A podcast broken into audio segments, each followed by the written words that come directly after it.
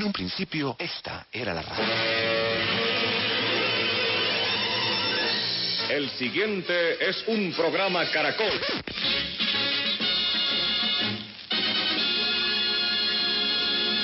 Con ustedes, emisoras Nuevo Mundo. Ahora las voces jóvenes se unen en la búsqueda de la innovación y el futuro. Nuevo Mundo, en Caracol Radio. Noches para todos nuestros oyentes que nos escuchan a través de los 810 AM y 100.9 FM en la ciudad de Bogotá y a quienes nos sintonizan desde las diferentes frecuencias de Caracol Radio del país. También saludamos a quienes nos escuchan desde los aplicativos móviles y la página web caracol.com.co. Para interactuar con el programa nos encuentran en nuestra página de Facebook como Nuevo Mundo de Caracol Radio, en Twitter e Instagram como arroba Nmundo Caracol y en nuestro correo nuevomundo arroba caracol.com.co. Nuevo Mundo es un programa realizado por estudiantes de comunicación social de varias universidades en Colombia. Hoy, desde Bogotá, me acompaña Juan David Pavón de la Pontificia Universidad Javeriana y quien les habla, Catherine Huitaco de la Universidad Central. Nuevo Mundo, periodismo joven con sentido social. Bienvenidos. Los estudiantes. El Nuevo Mundo de Caracol Radio. Desde que se ha declarado la pandemia, Nuevo Mundo ha decidido entregar a sus oyentes información extra o distante al cubrimiento del número de contagios semana tras semana, información que puede ser del interés de muchas personas y que se restringe o se reduce a las iniciativas y recomendaciones de expertos. Hace unas semanas hablábamos con algunos expertos y miembros de la Universidad Nacional, quienes lideran proyectos que otorgan soluciones directas o paralelas al COVID-19, como el Keeping House, eh, la aplicación Me Cuido, entre otros proyectos. Hoy hablaremos sobre un modelo matemático espaciotemporal desarrollado en España y que se ha venido implementando en nuestro país. Y es que precisamente, Catherine, eh, como lo hemos dicho en otros programas, la agenda diaria de los medios de comunicación es a lo que usted dice, a contarnos cuántos casos hay, cuántos casos se recuperaron, cuántas personas fallecieron y qué medidas está tomando el gobierno. Sin embargo, dejan de lado las academias, las universidades, ya que en estos espacios, a pesar de que todos estamos trabajando en nuestros hogares eh, y recibiendo clases virtuales y demás, es en esos espacios en donde se están creando los modelos o las alternativas para eh, lograr mitigar a fondo esta pandemia. Hemos visto que desde hace unas semanas se están publicando artículos, por ejemplo, investigaciones en la Universidad de Harvard, eh, artículos, eh, digámoslo, más académicos en cuanto a qué hacer, cómo proceder y demás. Y ahora, pues hoy venimos hablando sobre este modelo académico que busca lo que usted dice, prevenir esta cifra de contagios y de alguna manera alertar al gobierno, porque eso es otro factor importante, que el gobierno pueda ver estas iniciativas académicas como una herramienta de trabajo en equipo en la cual puedan prever ciertas situaciones como lo que busca este modelo, que no solamente es prevenir contagios, sino también prevenir que el sistema de salud se colapse. Y por ello tendremos a Jesús Gómez Gardeñez, él es profesor asociado a la, a la, Universidad de Zaragoza en España y quien lidera desde hace varios años el grupo de modelización teórica y aplicada. Profesor eh, Jesús, ¿cómo está? Buenas noches. Hola, buenas noches, ¿cómo estáis? Muy bien, gracias. Para comenzar nuestra conversación, profesor Jesús, eh, nos gustaría, pues mi compañera ya venía diciendo que usted lidera el grupo de modelización teórica y aplicada de la Universidad de Zaragoza y este grupo trabaja en modelos epidemiológicos y de redes para predecir la propagación, la propagación de enfermedades infecciosas en colaboración con un equipo. Este equipo es dirigido por el profesor Alex Arena de la Universidad eh, Rovira y Virgili, teniendo en cuenta variables, conceptos, criterios factores de riesgo y demás. Por favor, cuéntenos, profesor Jesús, cómo surge la creación de este modelo matemática, matemático aplicado a la pandemia del COVID-19. Bueno, pues efectivamente, como, como bien has eh, introducido, el, el, trabajo se desarrolla eh, desde hace ya bastantes años, casi 10 años, en colaboración con otro, otro equipo, otro equipo de investigación en la Universidad de Tarragona, la Universidad Rovira y Virgili.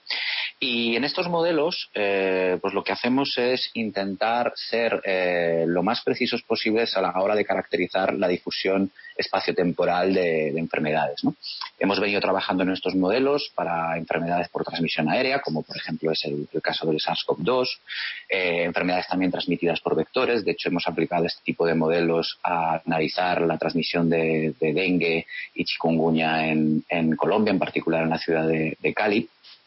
Y bueno, pues estos modelos básicamente digamos que tienen como tres partes bien diferenciadas. La primera sería la parte epidemiológica, la parte que nos describe tanto cómo es la transmisión, que por supuesto es eh, particular para cada enfermedad. El caso del SARS-CoV-2, el causante del COVID-19, pues es una transmisión aérea donde se requiere un contacto directo con la, con la otra persona, pero este contacto no hace falta que sea, un, digamos, a nivel familiar, sino que puede darse en un supermercado, puede darse en un medio de transporte, ya que es un virus que se propaga eh, bastante bien y que tiene una cierta fijación por, la, por nuestras gargantas, lo que hace que, que, sea muy fácil de propagar. También la clínica, ¿no? cómo transcurre cada una de las infecciones. Eh, en esta parte es muy importante para entender dos cosas, los tiempos, ¿no? los tiempos asociados a la, a la, propagación de las personas infecciosas a las personas sanas y también es importante a la hora de entender cuál va a ser la carga del sistema sanitario, que en el caso de SARS-CoV-2 es una pregunta muy importante, ya que eh, en ciertos casos, en los casos graves, pues esta enfermedad provoca tiempos de clínicos muy, muy graves e incluso, pues la, muy, perdón, muy largos y también la, la la necesidad de, tratamiento en unidades de críticos.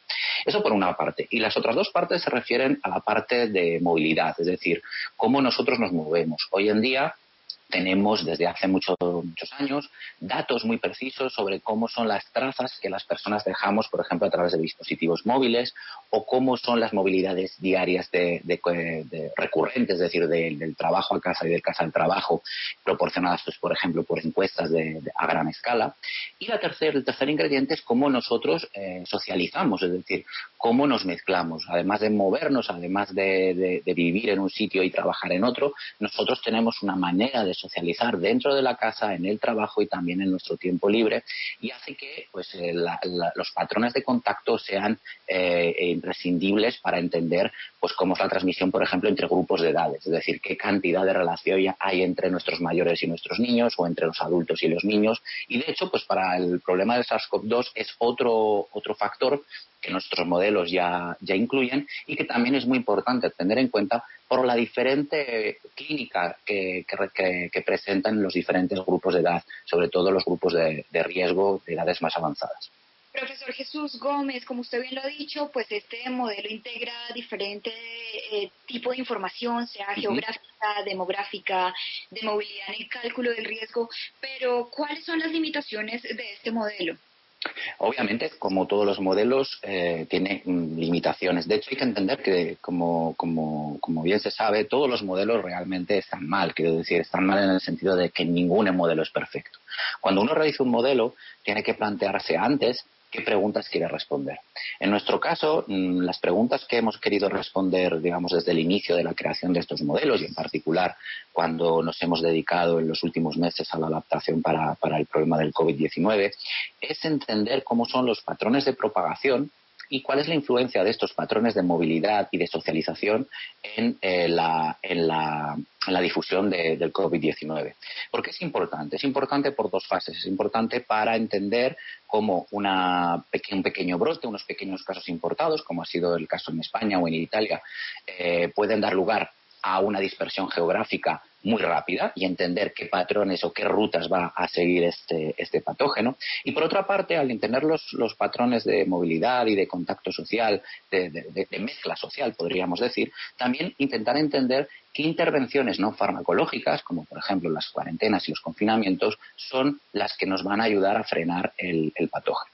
Obviamente, si queremos reflejar eh, digamos, las, las, las, dinámicas más internas que pueden surgir a la hora de, de entender los, los, patrones ya una vez confinados, ahí el modelo, digamos, ya no es eh, tan, tan preciso, ya que nosotros hacemos una simplificación y asumimos que dentro de cada comunidad que compone, digamos, estas redes donde la gente se mueve y convive, hay una, hay una mezcla, digamos, de las, de las personas que no podemos capturar, en la que no podemos capturar realmente cómo son los contactos una vez confinados.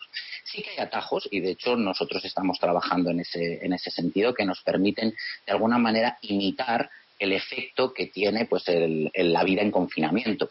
Pero realmente este tipo de este tipo de socialización a pequeña escala, es decir, al nivel familiar, es difícil de capturar con, nuestros modelos. Eh, aún así, en el caso de Colombia estamos perfeccionando esta parte, porque lo que queremos ver es, eh, una vez confinados, ya que Colombia fue un país que realizó una política de, contención muy temprana y por eso digamos que el número de casos no ha sido tan grande como el observado en otros países, incluso el vecino eh, Ecuador. Pero una vez que ya tenemos este confinamiento hay que entender cómo podemos eh, hacer el desconfinamiento, es decir, cómo podemos realizar la desescalada. Y ahí es donde tenemos que meter o introducir en el modelo un poquito más de detalle en cómo son las relaciones personales que pueden propiciar los contagios dentro de la casa y combinarlas con los contagios que podemos llegar a tener una vez empezamos a salir del hogar, empezamos a movernos y empezamos a, a, recuperar la sociabilidad que teníamos antes, aún, pues, eh, aunque el distanciamiento social se siga manteniendo, eh, porque obviamente pues la, la, situación lo, requiere así. Ya que usted menciona el proceso de desescalada, eh, profesor Jesús, acá en Colombia el presidente Duque paulatinamente ha decidido abrir o dar una opción para que ciertos sectores de la producción empiecen a salir con permisos y tomando ciertas precauciones. Entonces, inicialmente nuestra cuarentena iba hasta el 13 de abril, después se amplió hasta el 27, eh, se supone que la próxima iba hasta el 11 de mayo y ahora la cuarentena está hasta el 25 de mayo. Sin embargo, como le digo, en cada una de estas eh, decisiones se permite que salga el sector de la construcción, el sector manufacturero y así cada vez eh, más personas pueden llegar a salir. De alguna manera, este modelo matemático podría dejarnos en, ver o visualizar cómo sería el panorama de acuerdo a estas decisiones en las que muchas personas están saliendo y, y según las cifras estamos aumentando en casos con cada día que pasa? Efectivamente, el tema de las escaladas es el tema más complejo. nosotros, en el caso de España, por la problemática que, hubo con un inicio de, epidemia muy fuerte y unas semanas muy críticas, sobre todo para el sistema sanitario, usamos eh, nuestro modelo para, hacer entender eh, que, era necesario hacer un cierre muchísimo más eh, estricto del que se estaba manteniendo. El primer cierre aquí fue un cierre, un confinamiento en hogares, pero se mantenía la movilidad laboral siempre que fuera estrictamente necesaria. Es decir, se intentaba que la gente hiciera teletrabajo, pero obviamente esto no es posible en todos los trabajos y se mantenía esa movilidad. Eso, digamos que el modelo nos decía que no era suficiente, sí que ralentizaba la epidemia, pero eh, sometía al sistema sanitario a un estrés que iba a ser difícil de mantener. Recordemos que, en España se superó ampliamente el número de, de, UCIs disponibles en varias comunidades y hubo que hacer un, o redoblar los esfuerzos para, duplicar incluso el número de camas. ¿no? Una vez que nosotros, y en el caso de Colombia, pues eh, digamos la situación era un poquito estable, la pregunta difícil es cómo, cómo hacer el desconfinamiento. Hay que entender una cosa. El virus eh, sigue ahí. Eh, incluso en el caso de Italia y en el caso de España, la seroprevalencia que, nosotros en el modelo estamos observando y que también pruebas preliminares están observando, no pasa del 10%. Este virus, al tener una tasa de reproducción básica cercana a 3, requiere que dos tercios de la población hayan sido inmunizados, es decir, hayan contraído ya el virus. ¿Para qué? Para poder intentar eh, recuperar la vida normal, ¿de acuerdo? En ese caso, por la propia inmunidad de grupo, por el hecho de que las personas que ya han sido infectadas y que tienen anticuerpos actúan como barreras, es decir, están de alguna manera vacunados a, una futura contracción, eh, pues la, tasa reproductiva efectiva que nosotros veríamos eh, sería, pues sería menor que uno. ¿no? El caso es que nosotros estamos lejos y Colombia está muy lejos también de, tener este tipo de cero prevalencia. Por lo tanto, eh, cualquier política de desconfinamiento, y es entendible que, económicamente es necesario, porque obviamente un país no puede resistir confinado muchos meses hasta que encontremos una vacuna. Entonces, ¿qué hay que hacer? Y ahí tenemos la, preparación necesaria, o, de alguna manera lo que sería exigible a cualquier gobierno, a cualquier nación, y que la OMS está eh, repitiendo, que es haber eh, aprovechado el tiempo de confinamiento no solo para parar la progresión exponencial y explosiva que tenía la epidemia, no solo para aliviar la posible carga sanitaria y poder incorporar más efectivos y más eh, medios al sistema de salud, sino también para prepararnos para intentar hacer e implementar las tres test. Es decir, eh, hacer test a las personas en cuanto muestren síntomas, después trazar, y eso es muy importante, trazar los contactos que estas personas han tenido durante los últimos días y que potencialmente son eh, han sido infectados y pueden comenzar a infectar si no nos aislamos y finalmente obviamente aislar y tratar a las personas que han sido detectadas. Si no hacemos esto, cualquier política de confinamiento, de desconfinamiento, cualquier política que lleve un incremento de la sociabilidad y, y de la movilidad va a dar lugar a un incremento.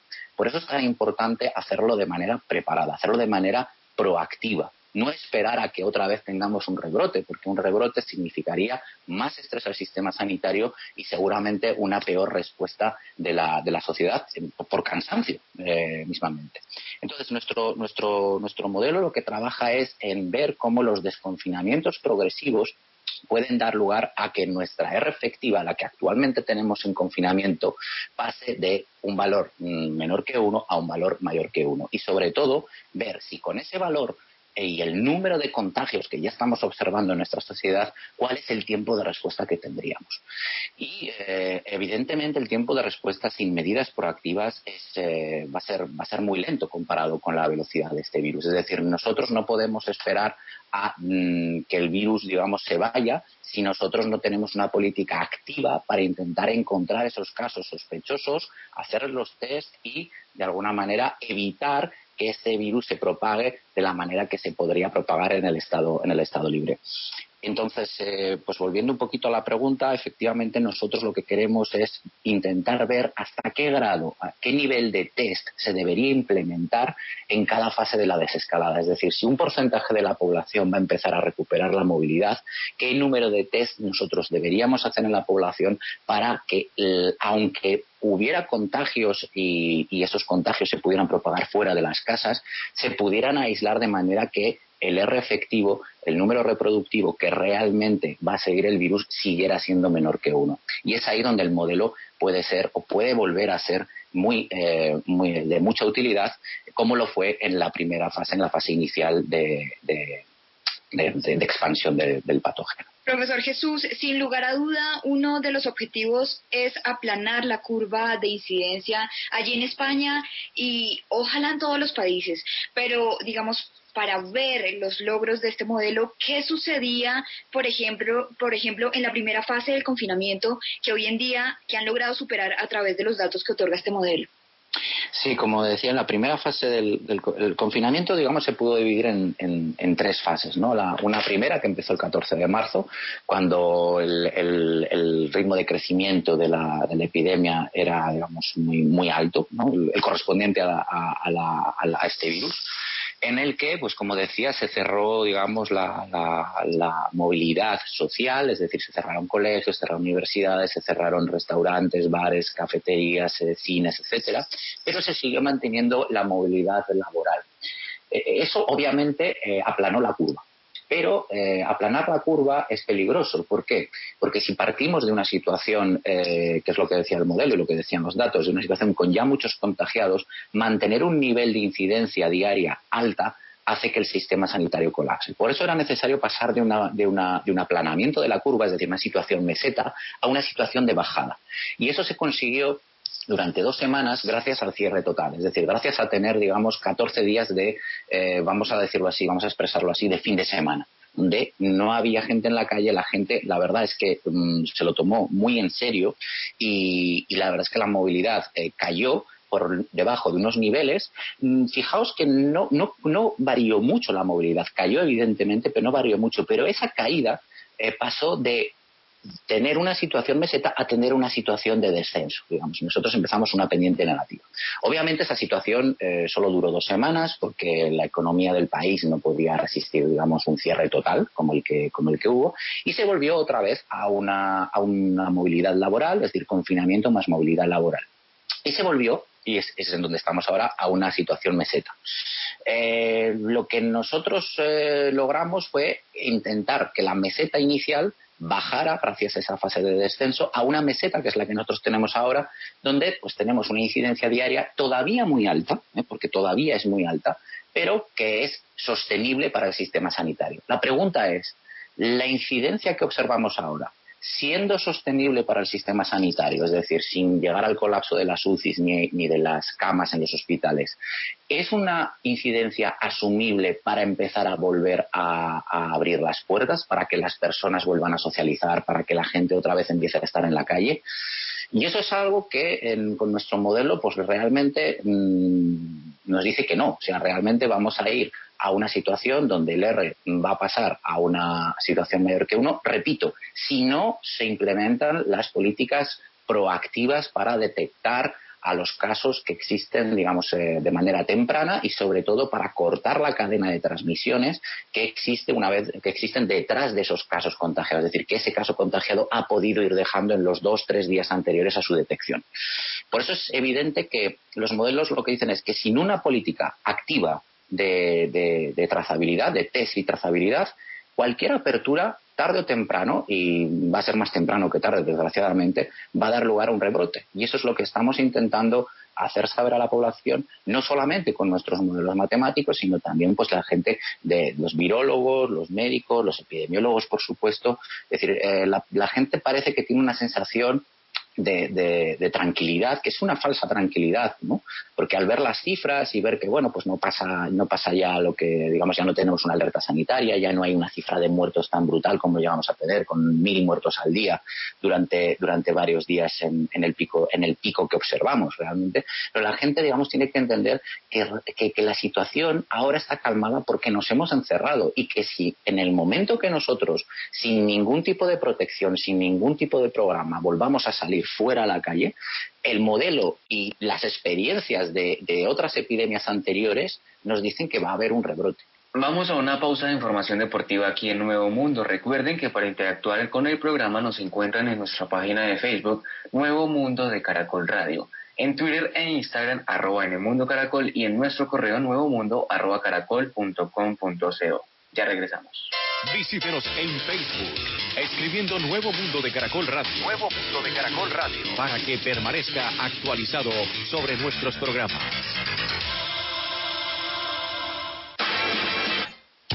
Somos, Nuevo Mundo. Nuevo Mundo de Caracol Radio.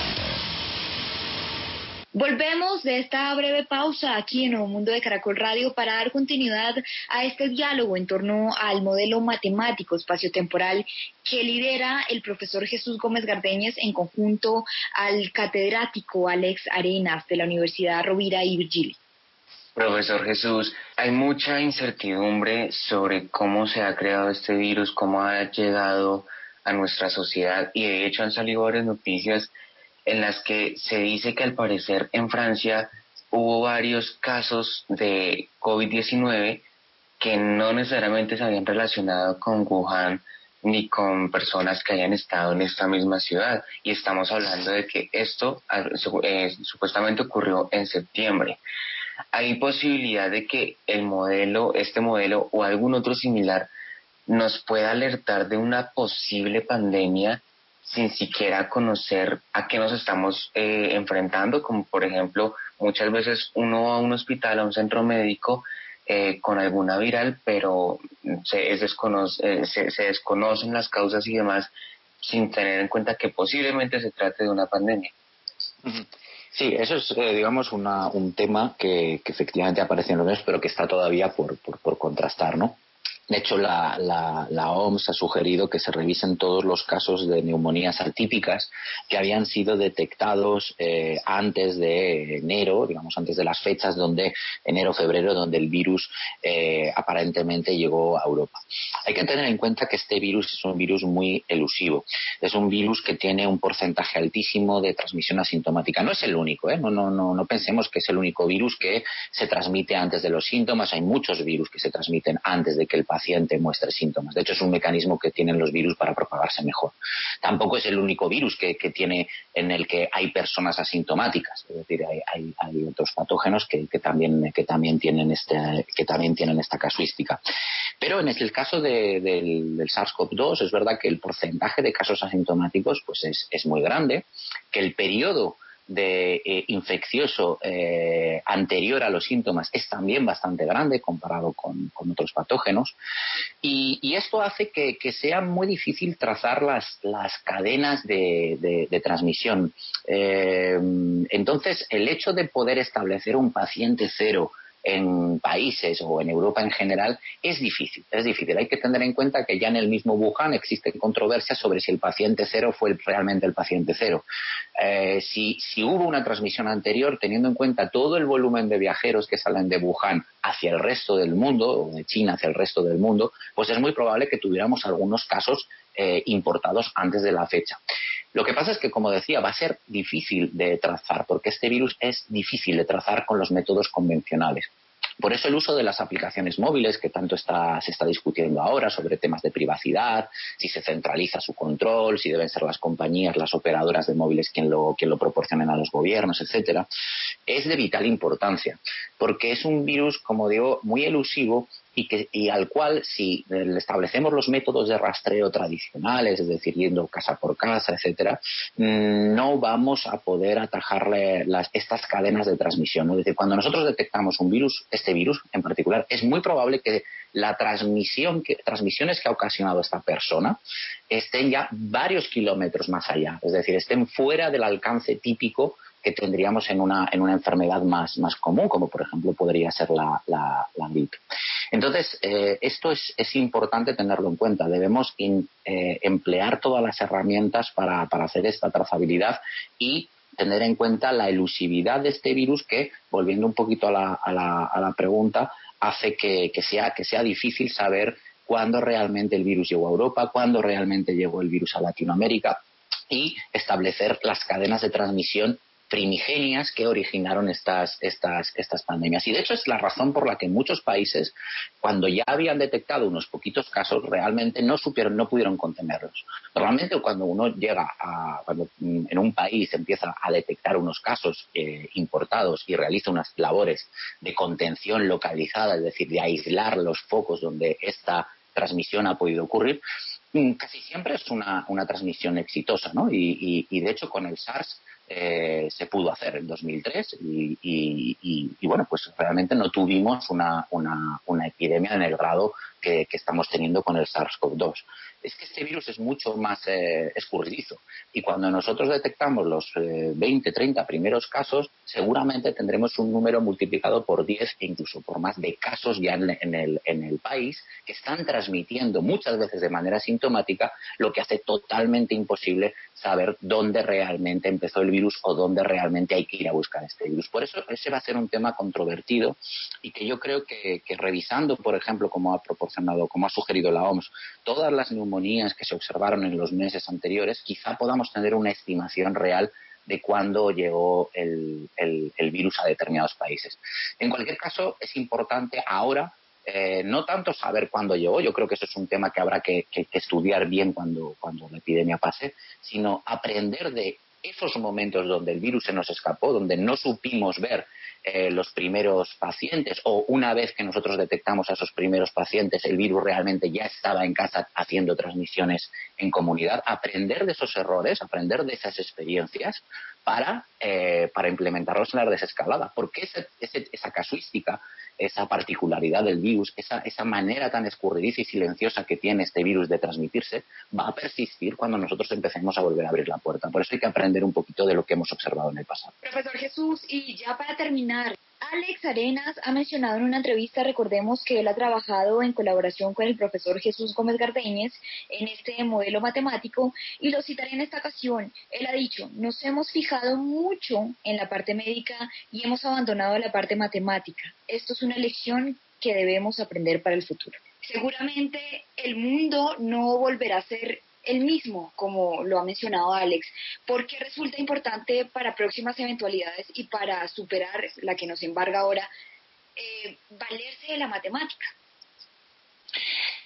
Es vital, no solo de la matemática, de la matemática, de la ciencia de computación, porque todos estos modelos, eh, bueno, los modelos hay modelos, de, como hemos dicho, de muy diversa índole, pero necesitamos mucha gestión de, o mucha, mucha máquina de cómputo, necesitamos tener un tratamiento de datos y un acceso a datos eh, a tiempo real eh, digamos, mucho mejor. Necesitamos potenciar la parte que yo llamaría más que matemática de inteligencia epidemiológica donde ahí incluyo todas las herramientas de Big Data, todas las herramientas de High Performance Computing, todas las herramientas de modelización matemática, eh, modelos probabilistas, etcétera. Hay una, hay ya unas herramientas, eh, digamos, a, nivel de muchos grupos, a nivel mundial, que están disponibles. El problema es que seguramente el mundo eh, de la epidemiología más sanitaria es decir, más ligada a, los organismos de decisión,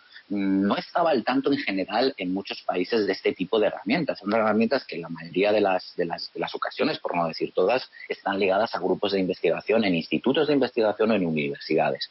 Y lo que creo que ha puesto de manifiesto esta, esta pandemia es que el, tipo de herramientas, el tipo de datos, la gestión de, predicción y, trazabilidad de cómo son los contactos que proporcionan estos modelos y estas herramientas eh, matemáticas e informáticas son de vital eh, importancia en un tiempo en el que vivimos eh, en un mundo totalmente conectado. Es decir, ya no podemos, decir, hace décadas pues la, velocidad a la que se propagaba un, virus, un patógeno, era mucho más lenta. Eh, de hecho, si nos retrotraemos a, siglos atrás, pues eh, las, las, escalas temporales asociadas a la enfermedad, es decir, el tiempo que pasa, que transcurre desde una infección hasta la muerte de una persona, en el peor de los casos, eran escalas que eran mucho más cortas que los tiempos de, por ejemplo, un viaje en barco de tal manera que pues podía partir un viaje, eh, un barco desde un puerto con aparentemente toda la, tripulación eh, sana y llegar a, bueno, obviamente a un puerto perdido, totalmente sin rumbo, con toda la población muerta. ¿Por qué? Porque en el transcurso de ese viaje ya el virus se había propagado de persona en persona y había ocasionado pues obviamente una catástrofe.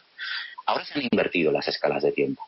Nosotros podemos coger un avión, infectarnos en el aeropuerto y empezar a hacer un viaje alrededor del mundo donde estoy en varios sitios por negocios, etcétera, como pasó un poquito con, con, el SARS en 2003, donde se sabe la problemática que hubo con un paciente en un hotel y que de ahí las personas de ese hotel lo propagaron por todo el mundo porque obviamente cada una pertenecía a, países diferentes. Bueno, pues ahora la, escala temporal de nuestros viajes, de nuestras interacciones sociales, de, la manera que tenemos de explorar el mundo, son muchísimo más cortas que las escalas asociadas a las enfermedades. Es decir, se ha pasado de una situación a la contraria. Y para poder eh, hacer frente a esta, problemática es necesario tener todas las herramientas que, digitales que nos permitan eh, anticiparnos a estos brotes epidémicos. Por eso mm, creo y estoy totalmente pues, eh, de acuerdo con, mi colega y amigo Alex, que mm, una lección, una de las muchas lecciones que vamos a aprender es que la epidemiología ya no puede entenderse como una herramienta solamente de, salud pública y del ámbito, digamos, más médico, sino que tenemos que entrar en combinación con herramientas de, Big Data, de modelización y que tenemos que trabajar en conjunto, porque eh, la, manera de cómo tenemos eh, o de cómo se presentarán las nuevas epidemias en el futuro van a seguir estos patrones tan explosivos debido a nuestra globalización que obviamente pues ya digamos eh, es imparable. Nos acompañó hasta ahora Jesús Gómez Gardeñez, él es profesor asociado a la Universidad de Zaragoza en España y quien lidera desde hace varios años el grupo de modelización teórica y aplicada. Agradecemos su tiempo y conocimientos, por supuesto, esta noche, profesor. Muchas gracias a vosotros y bueno, encantado. Juan David, como ya lo hemos dicho a lo largo del programa, este modelo matemático que tiene como objetivo actuar de manera oportuna ante esta pandemia, la pandemia del COVID-19, ha sido implementada aquí en Colombia. Y por eso, Caterina, ahora vamos a hablar de cómo este modelo se ha implementado en Colombia. Así que hacemos contacto con tres profesores que han estado a cargo de este proceso, de este eh, modelo matemático. Los, invitados. Buonasera a tutti de Radio Caracol. El nuevo mundo de Caracol Radio. Por un lado, saludamos a la profesora Laura Lotero, ingeniera industrial, magíster y doctora en ingeniería, y además profesora asociada de la Universidad Pontificia Bolivariana en Medellín. Profesora Laura, buenas noches, muchísimas gracias por estar aquí con nosotros. Eh, buenas noches, Juan David y Catherine, muchas gracias por la invitación. También saludamos al profesor Juan David García, profesor de la maestría en Ingeniería Biomédica de la Facultad de Medicina de la Universidad Nacional de Colombia, sede de Bogotá. Profesor Juan David, bienvenido a nuestro programa Nuevo Mundo de Caracol Radio. Muchas gracias, Juan David y Catherine, encantado de estar acá. Y finalmente, eh, hablamos, eh, hacemos contacto con el profesor Diego Muñoz, ingeniero químico y magíster en matemáticas de la Universidad Nacional de Colombia, sede de Medellín, y además doctor en ingeniería. Profesor Diego, bienvenido. Buenas noches a todos y muchas gracias por la invitación. Hace un momento, como venía comentando mi compañera Catherine, eh, hablamos con el profesor Jesús, quien nos estaba explicando sobre el modelo y de cómo ha sido la experiencia allá en España. Además nos comentaba que fue un trabajo en conjunto, eh, que pues bueno, juntaba variables, juntaba diferentes aspectos tanto demográficos como de movilidad para llegar a lo que eh, se tiene hoy en día, que fue el, el, el bueno, más bien un planteamiento de la situación del COVID-19 allá en España. Nos gustaría eh, que por favor nos cuenten, tanto Juan David como Laura, cómo ha sido la experiencia a la hora de aplicar este modelo eh, en su respectiva ciudad, tanto en Bogotá como en Medellín. Eh, bueno, con Jesús de la Universidad de Zaragoza, yo llevo trabajando desde varios años en modelos matemáticos, de epidemias, de movilidad.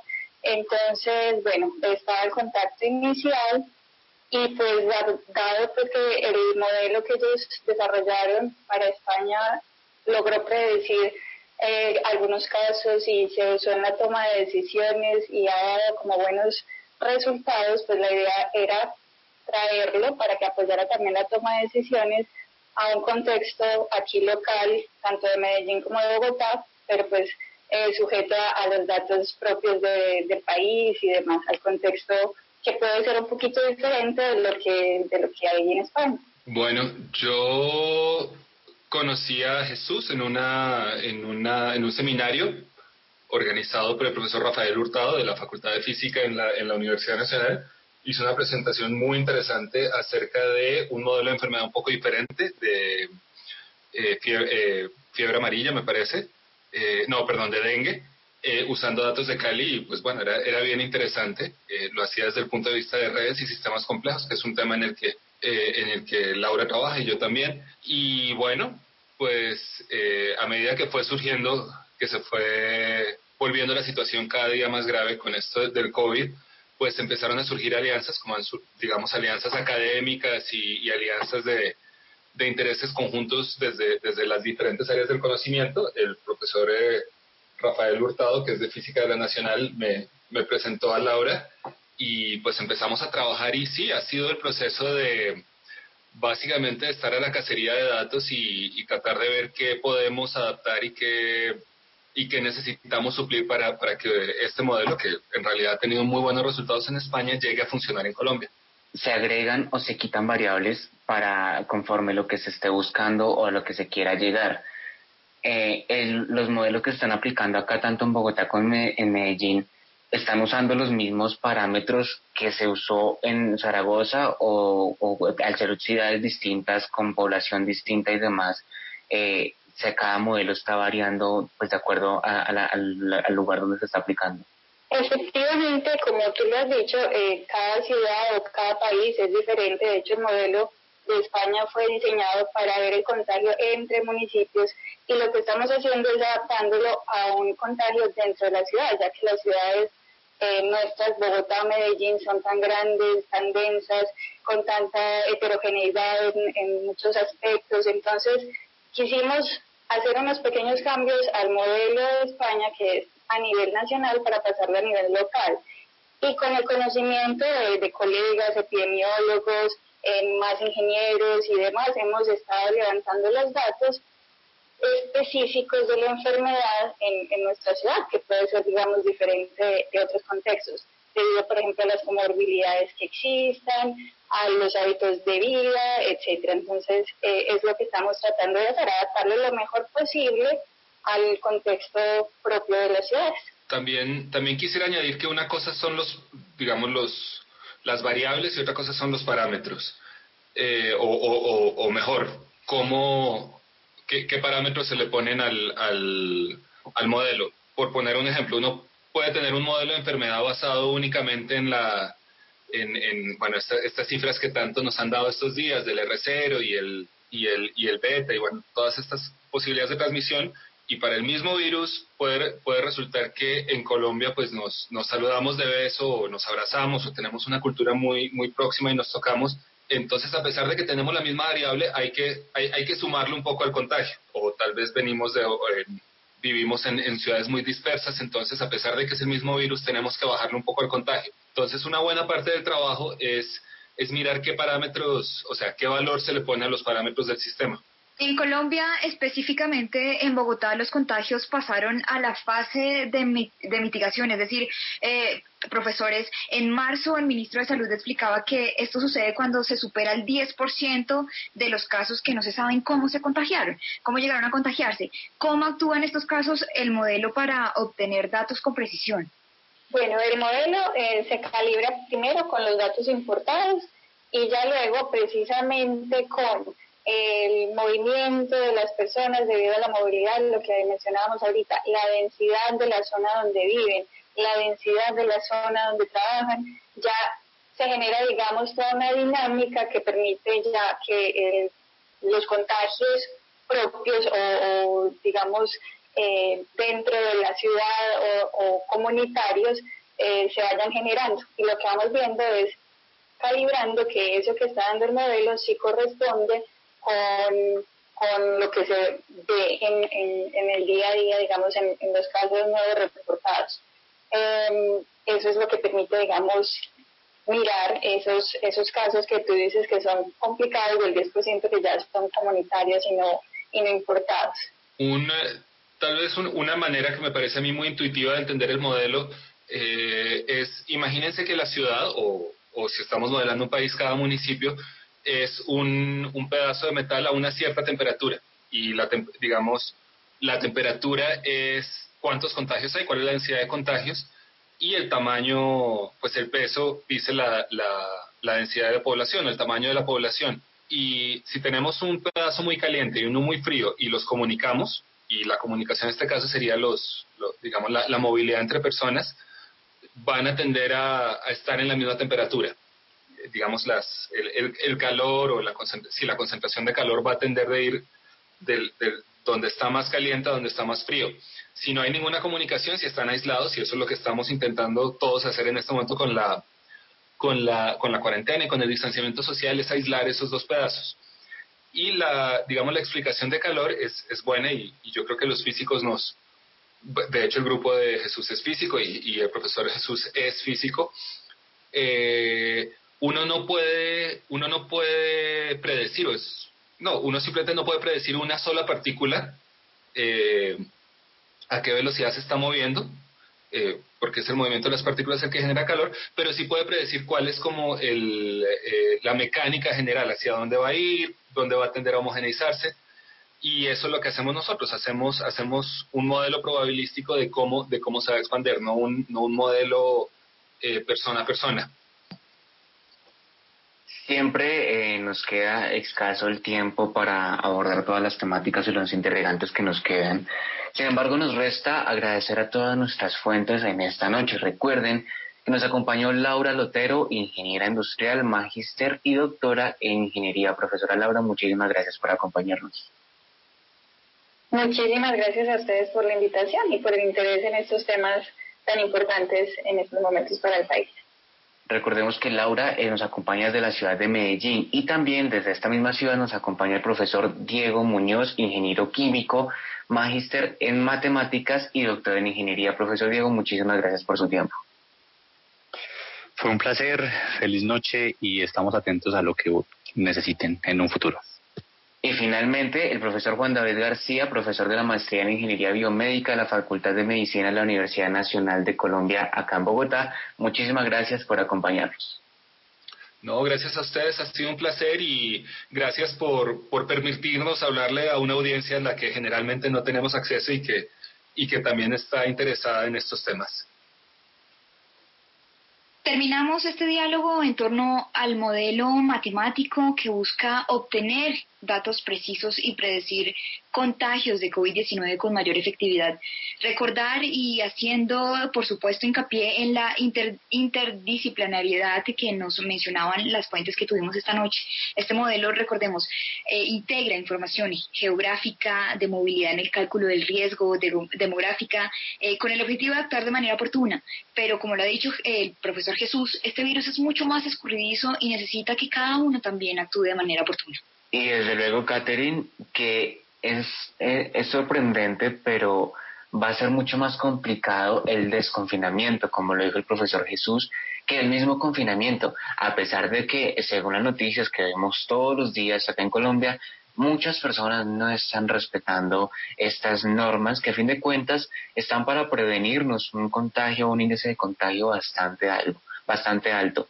Sin embargo, nos queda atenernos y hacer caso a las indicaciones que nuestros proveedores nos han dado en este programa y tener en cuenta que estos datos matemáticos, junto con otros campos disciplinarios, como usted bien lo dice, eh, pues nos están arrojando un panorama para el cual tenemos que estar preparados. En España funcionó, seguramente acá también.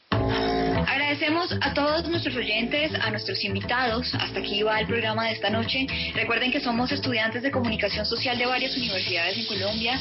Hoy desde Bogotá me acompañó Juan David Pavón de la Pontificia Universidad Javeriana y quien les habla, Catherine Metaco de la Universidad Central.